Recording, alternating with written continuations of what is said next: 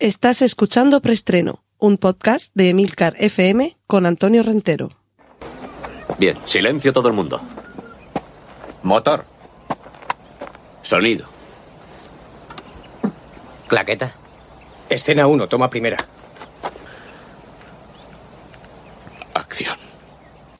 Saludos y bienvenidos una semana más a Preestreno, el podcast de Emilcar FM, donde os cuento las últimas noticias de cine y series de televisión. Recordad que en las notas del podcast vais a poder encontrar los enlaces a todos los contenidos audiovisuales que mencione a partir de ahora. Y vamos ya con nuestra primera sección dedicada a Autobombo. Cortinilla de estrella y... Muy rápidamente, Excelsior y Vigilantes, dos podcasts en formato serie limitada que preparé para vosotros hace ya tiempo y siguen disponibles en Emilcar FM. Excelsior es un podcast serie limitada dedicado a capítulos monográficos y autoconclusivos que tienen que ver con el mundo del cómic. Y Vigilantes es el podcast de seguimiento con el que podéis acompañar el visionado de la serie Watchmen de HBO. Y todo ello, los enlaces, en las notas del podcast y como siempre en emilcar.fm. Cortinilla de estrella y... Sección de noticias. El nuevo anuncio de iPhone, este sí que no os lo esperáis. Espera, espera, espera. ¿Me vas a hablar de un anuncio? En la sección de noticias de cine o de series de televisión, pero ¿esto de qué va? Bueno, esto va de que os puede recordar a una película. Una película que se titula El Arca Rusa y que dirigió en el año 2002 Alexander Sokurov con un plano secuencia real y sin trucaje de 96 minutos de duración que recorre los últimos siglos de la historia de Rusia. Eh, vale, muy bien. ¿Y esto qué tiene que ver con el anuncio de iPhone? Pues porque se han venido muy arriba en Apple y el nuevo anuncio del iPhone. ¿Por cuál van? Es que no estoy yo muy puesto en estas cosas de. ¿El 11? ¿Puede ser que vayan por el 11? Vale. Pues el último eh, anuncio de eh, iPhone es un anuncio de 5 horas con un plano secuencia tomado de una única tacada y que nos permite recorrer el Museo Ruso del Hermitage, que es una de esas joyas que hay en San Petersburgo, seguramente una de las ciudades más bonitas de las Rusias. Por cierto, esto lo podéis buscar en Internet porque está disponible en, diversas plataformas, empezando por YouTube, y podéis buscar por Hermitage, que se escribe con H al principio, Hermitage, con una G, Hermitage, dos puntos, 5 horas, 19 minutos, 28 segundos. Bueno, ¿y por qué dura tanto este anuncio y a cuento de qué rodarlo de una tacada? Porque se ha rodado con un iPhone 11 Pro con una única carga de su batería. Así que ya sabéis, si sois cineastas que queréis eh, profundizar en esto del plano secuencia ultra largo, si tenéis un iPhone 11 Pro y tenéis 5 horas, 19 minutos y 28 segundos de algo que contar, eh, podéis eh, hacerlo, podéis subirlo a YouTube y decirle a los de Apple, oye, que yo esto también lo sé hacer. Cortinilla de estrella y... Y vamos con la sección de noticias de cine. Ya tenemos un primer vistazo al aspecto de Tom Holland en thriller nuevo de los hermanos rusos. Se titula Cherry. Y esto a mí me da que tiene que ver con eh, estos típicos thrillers psicológicos, con alguien que está un poquito más para allá que para acá de la cabeza y que le va a tocar a Tom Holland ser ese que está un poquito más para allá que para acá. Lo que sí que podemos ver también es un tráiler de una nueva película de Taika Waititi, Seven Stages to Achieve Eternal Bliss. Bliss ahora mismo no recuerdo qué es lo que significa, pero algo así como las siete etapas para conseguir el no sé qué eterno. Es que no, lo siento, no, lo recuerdo y me parece un... No voy a parar la grabación para buscarlo, ya sabéis que no lo sé todo. Bueno, el texto es un poquito más largo, ¿vale? Eh, os he dicho el, título resumido, pero es que Taika Waititi, que es este director divertidísimo de lo que hacemos en las sombras, de Thor Ragnarok, de Jojo Rabbit, nos ha preparado una marcianada, eh, una comedia un poquito casposa, hay que decirlo, que el tráiler yo creo que os va a encantar, cuyo título largo sería el siguiente.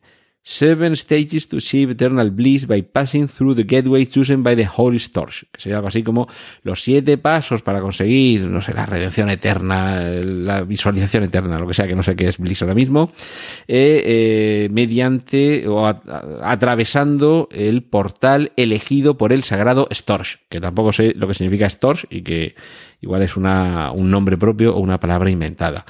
La cuestión es que el, el thriller es divertidísimo, súper raro, y, me parece que, mm, de, nuevo, bueno, Taika Waititi es, eh, no, es director aquí, ¿de acuerdo? Es, actor porque recordemos que tiene una vis cómica eh, más que estimable. Y eh, esto va a estar disponible en vídeo bajo demanda, con lo cual me imagino que lo podremos ver en alguna plataforma de streaming dentro de poco. Y, a mí me parece que, que de verdad el tráiler refuerza esa imagen que todos tenemos de Taika Waititi como cachondo mental. Y cierro esta, esta sección dedicada a noticias de cine con otro tráiler de Jungle Cruise, Crucero por la Jungla o algo así, que es la nueva película dirigida por Jaume Colet Serra, un director español que yo no sé si ha llegado a rodar alguna película en España o todas ellas han sido directamente en Hollywood, que atesora una ya una su propio ciclo de películas con Liam Neeson como protagonista y que es un director más que estimable. Y en este caso, además, yo de, de verdad me alegro muchísimo por, por él, y no le conozco, de hecho ahora mismo ni le pongo cara, pero me alegro muchísimo por él, porque que Disney le haya encargado esta película me parece un espaldarazo increíble para la carrera de alguien que realmente tiene mucho talento y que me cuesta encontrar alguna de sus películas que no me haya gustado. En este caso, atentos a quien encabeza el reparto, nada menos que Emily Blunt y Dwayne Johnson, que en los últimos años todo lo que toca lo está convirtiendo en oro. ¿Y qué podemos encontrar en Jungle Cruise? Pues una película de aventuras, eh, yo creo que ambientada a finales del siglo XIX, por el, vestuario de los personajes, y que sería algo así, y que me perdonen los puristas, como si juntamos La Reina de África con Indiana Jones. Esto que, que seguro que muchos os estáis llevando las manos a la cabeza diciendo, pero qué disparate, pero qué blasfemia. Echadle un vistazo al tráiler. Quizás no coincidáis del todo conmigo en esta apreciación sobre lo que puede suponer esta película, pero desde luego el, el- tono aventurero, desprejuiciado, divertido y, y- yo creo que, que- va a ser una película muy entretenida, me hace recordar lo que experimentamos con aquella primera entrega de La momia de Stephen Sommers. Recordad que la primera era la buena, las otras que fueran malas, pero desde luego la primera era esa mezcla de aventuras, de toque de humor, de actores no quizá de primera fila, aunque en este caso, de luego, Emily Blunt y Dwayne Johnson sí lo son, pero en el caso de la película Steven Sommers, eh, decía, bueno, no son actores de primera fila, Raquel Weisz todavía no se había consagrado como, como lo está ya, eh, Brendan Fraser sí que es cierto que había sido ya, yo creo que había sido ya George de la Jungla y le habíamos visto en Encino Man y demás. Es decir, que llevaba ya una carrera, pero no era la gran estrella del cine de acción o del cine palomitero, si queréis, que es Dwayne Johnson. Así que, eh, insisto, Jaume Colet Serra entra por la puerta grande, eh, porque es película de Disney, entra por la puerta grande en Hollywood. Y, en fin, vamos a dejar pasar un año y volvemos a hablar, porque a mí me parece que aquí habemos franquicia con Jungle Cruise. Cortinilla de estrella y... Bueno, muy rápidamente. Jungle Cruise va de un barco que lo comanda, un pequeño barco, un pequeño vapor que lo comanda Dwayne Johnson, a bordo del que va Emily Blunt y van por el Amazonas buscando un tesoro perdido, ¿vale? Veis ya por qué me refería a Indiana Jones más la reina de África y eh, retomo la sección de remakes y secuelas. Cortinilla de estrella y... Otra vez Taika Waititi, en este caso sí, detrás de las cámaras, para dos series sobre el mundo de Willy Wonka. Una de ellas, en concreto, sobre los Umpalumpa. ¿Es o no es una delicia que este señor neozelandés esté compartiendo nuestra misma época?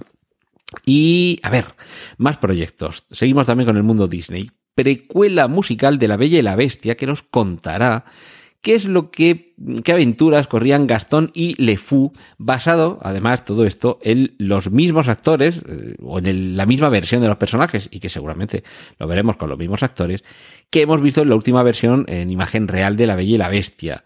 Eh, Alan Menken, por cierto, eh, está en conversaciones para encargarse de crear la música para esta película, con guion de Adam Horowitz y Edward Kitsis. Y, por supuesto, Ya digo, los personajes va a ser la misma versión y parece que la van, los van a interpretar también eh, Luke Evans y Josh Gad, que me parece que lo hacían de fábula, tenían una química especial dentro de, la eh, versión en imagen real, la última que hemos visto, de La Bella y la Bestia y más vídeos de rodaje de Matrix 4. No se desvela demasiado, se ve, yo creo que parece ser que es Keanu Reeves con un abrigo negro, con una gabardina negra, caminando por una calle de noche. Vemos una estampida, gente que acosa a un vehículo y vemos también vehículos en llamas. Seguro que va a ser una de esas escenas que dejen impronta en la película. Y lo que no sé si va a dejar impronta son los rumores que están comenzando a sonar sobre Indiana Jones 5, que ya sabéis que parece que Steven Spielberg se ha caído de la silla de director, no se ha hecho daño porque esto es solamente una metáfora, pero eh, este rumor me parece todavía más inquietante. Shia LaBeouf podría regresar.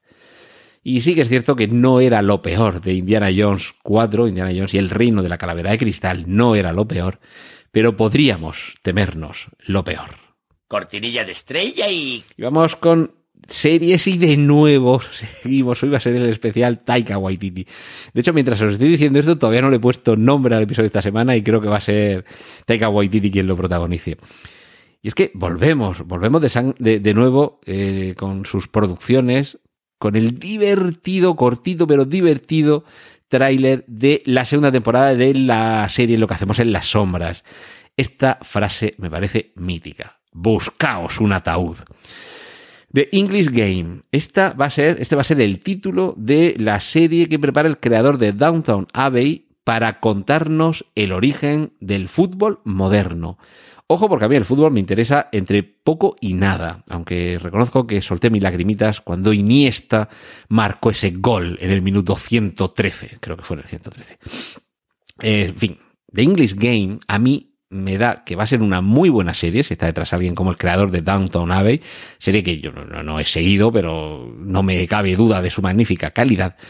Pero fijaos, me recuerda el, el tipo de serie que nos podemos encontrar aquí a esa otra serie que nos contaba el origen de la mítica marca de motos Harley Davidson. Es decir, cómo contar algo que más o menos puede ser apasionante de una forma entretenida inventando seguramente mucho, de, hecho aquí muchísimo, porque seguramente habrá vidas de célebres futbolistas de las épocas primigenias de este deporte en el Reino Unido, pero seguro que habrá más fábula y aventura que realidad. Aun con todo y con eso, seguro que es una serie que a los amantes del fútbol les encanta. Y más series, Mark Ruffalo confirma que hay serie de parásitos y que él está en ella, y regresa ante las cámaras Geoffrey Baratheon. Evidentemente no el personaje, porque es un personaje ficticio, sino Jack Gleason, que es el actor que interpretaba a Joffrey Baratheon en la serie Juego de Tronos y que en los últimos, creo que seis años, no había hecho nada. De hecho, antes tampoco es que hubiera hecho mucho, porque solamente apareció en, en, en dos o tres películas, dos o tres series de televisión, con su papel más relevante como secundario en Batman Begins en el año 2005 y desde entonces habíamos visto poco, ojo, de este joven actor que hay que reconocer que lo hacía fenomenal en esa serie, hacía que todos le odiáramos y que su, su, muerte entre horribles sufrimientos, que diría Antonio Recio, casi nos pareciera poco para lo cabroncete que era. Así que vuelve, vuelve a ponerse delante de las cámaras y es una buena noticia. Un par de trailers. Vamos, Juan, segunda temporada. Si no habéis visto la primera, echadle un vistazo a este trailer y salid corriendo a vuestra plataforma de streaming preferida a ver al exministro más cutre de la historia española, porque en este caso además con un grandísimo actor como el que, como el que protagoniza eh, la serie, que eh, Javier Cámara, que no me salía el nombre, Javier Cámara, además acompañado de María Pujalte, por ejemplo, que también es una grandísima actriz. Echadle un vistazo a esta divertidísima comedia que nos acerca de una manera bastante gamberra a la política. Algo que, por cierto, no se ha prodigado mucho, la ficción política, en, nuestras televisiones. Y a ver qué tenemos por aquí. Ah, bueno, sí, otro tráiler. Por favor. Bueno, antes, muy rápido, y así me lo quito encima. Nueva serie de Courtney Cox en ciernes.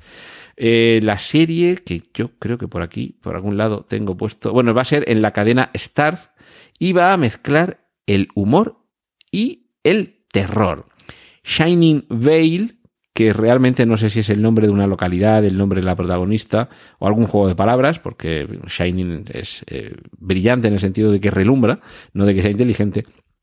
Y en esta serie, una Courtney Cox que siempre es un gusto verla en, en televisión o en, la gran pantalla, aunque se ha prodigado menos, tenemos a una antigua escritora de cierta fama y éxito que ha caído en el abuso de sustancias y que no satisfecha con su vida mmm, decide cambiar de vida, decide cambiar de lugar donde vive y se va, eh, se muda, eh, cambia de domicilio y a partir de aquí toda su vida regresará. Y aquí lo que tiene que, ver con la parte del terror es que cree, o, o, mejor dicho, no tiene muy claro si está deprimida o está poseída o ambas cosas a la vez. O sea que con esa premisa empezamos a ver a, a Courtney Cox.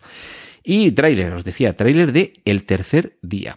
Os he hablado mucho y muy bien de Midsommar, esta película de Ari Aster que nos llegó, si no recuerdo mal, a comienzos, no, a, antes del verano, a principios del verano de este año pasado, y bueno, yo ya os dije en su momento que el tráiler me hacía sospechar que no era más, entre comillas, el no era más, porque es, ojalá hubiera muchas así, que no era más que una reinterpretación, una nueva versión de The Wicker Man o El hombre de mimbre, película que ya tuvo una versión en los años 70 con Christopher Lee como protagonista y otra a principios de los 2000 con Nicolas Cage. Y recomiendo ambas no voy a decir por igual, la anterior, desde luego, creo que está mucho mejor, pero no os perdáis tampoco la de Nicolas Cage. En fin, en cualquier caso, Midsommar era un poco una vuelta de tuerca sobre ese terror folk, terror pagano, esas costumbres ancestrales de pueblos eh, apartados de la civilización. Pues bien, esto es lo que nos trae el creador de Utopía en HBO, con Jude como protagonista de esta miniserie de seis episodios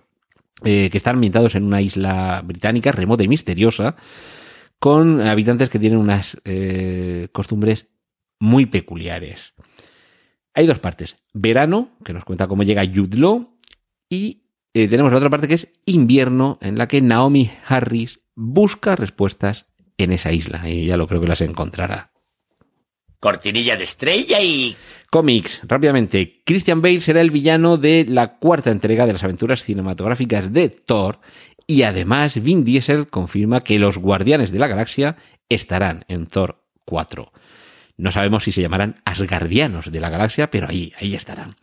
Seguimos en el universo cinematográfico Marvel, que es el protagonista de la sección de cómics de esta semana. Nuevo tráiler de Viuda Negra con eh, Taskmaster como protagonista y ojo, ojo, porque ya por internet circula la identidad de este villano. Así que si queréis permanecer vírgenes sobre este conocimiento, alejaos de internet. Corred, insensatos. Y para que no os lo creáis todo, Eva Green desmiente que la hayan contratado para participar en Doctor Extraño 2. Doctor Strange. Segunda parte, creo que era Doctor Extraño y el reino de la locura multidimensional o algo así. Bueno, parece que no vamos a tener la suerte de disfrutar de esos ojos, de esa boca, de esa mirada de perdición de Eva Green. Cortinilla de estrella y... No, no me entraba el... la cortinilla de estrella. Bueno, y vamos terminando ya por esta semana. The Last of Us, el último de nosotros, es un popular juego, creo que además hay varias entregas de, consola y ordenador. Pues bien, nada menos que el creador de Chernobyl está detrás de la adaptación de ese videojuego a miniserie para la cadena de, de, televisión, de streaming, para la plataforma HBO. Y yo que no, el juego lo conozco porque he visto los trailers, pero ya está, no, no tengo muy clara la mecánica ni he jugado nunca, pero me parece una premisa más que atractiva para una serie, aunque sí que es cierto que la serie, a diferencia del videojuego, nos limita mucho, que es lo que la narrativa nos va a trasladar. Y terminamos con un tráiler de algo que se va a poder ver muy pronto, Altered Carbon refundados. Ojo, porque la novela que ha sido adaptada a serie de televisión, cuya segunda temporada yo creo que ya yo creo que ya se ha emitido en, Netflix, creo que ahora mismo se me, se me, escapa si se anunció o ya se, se emitió.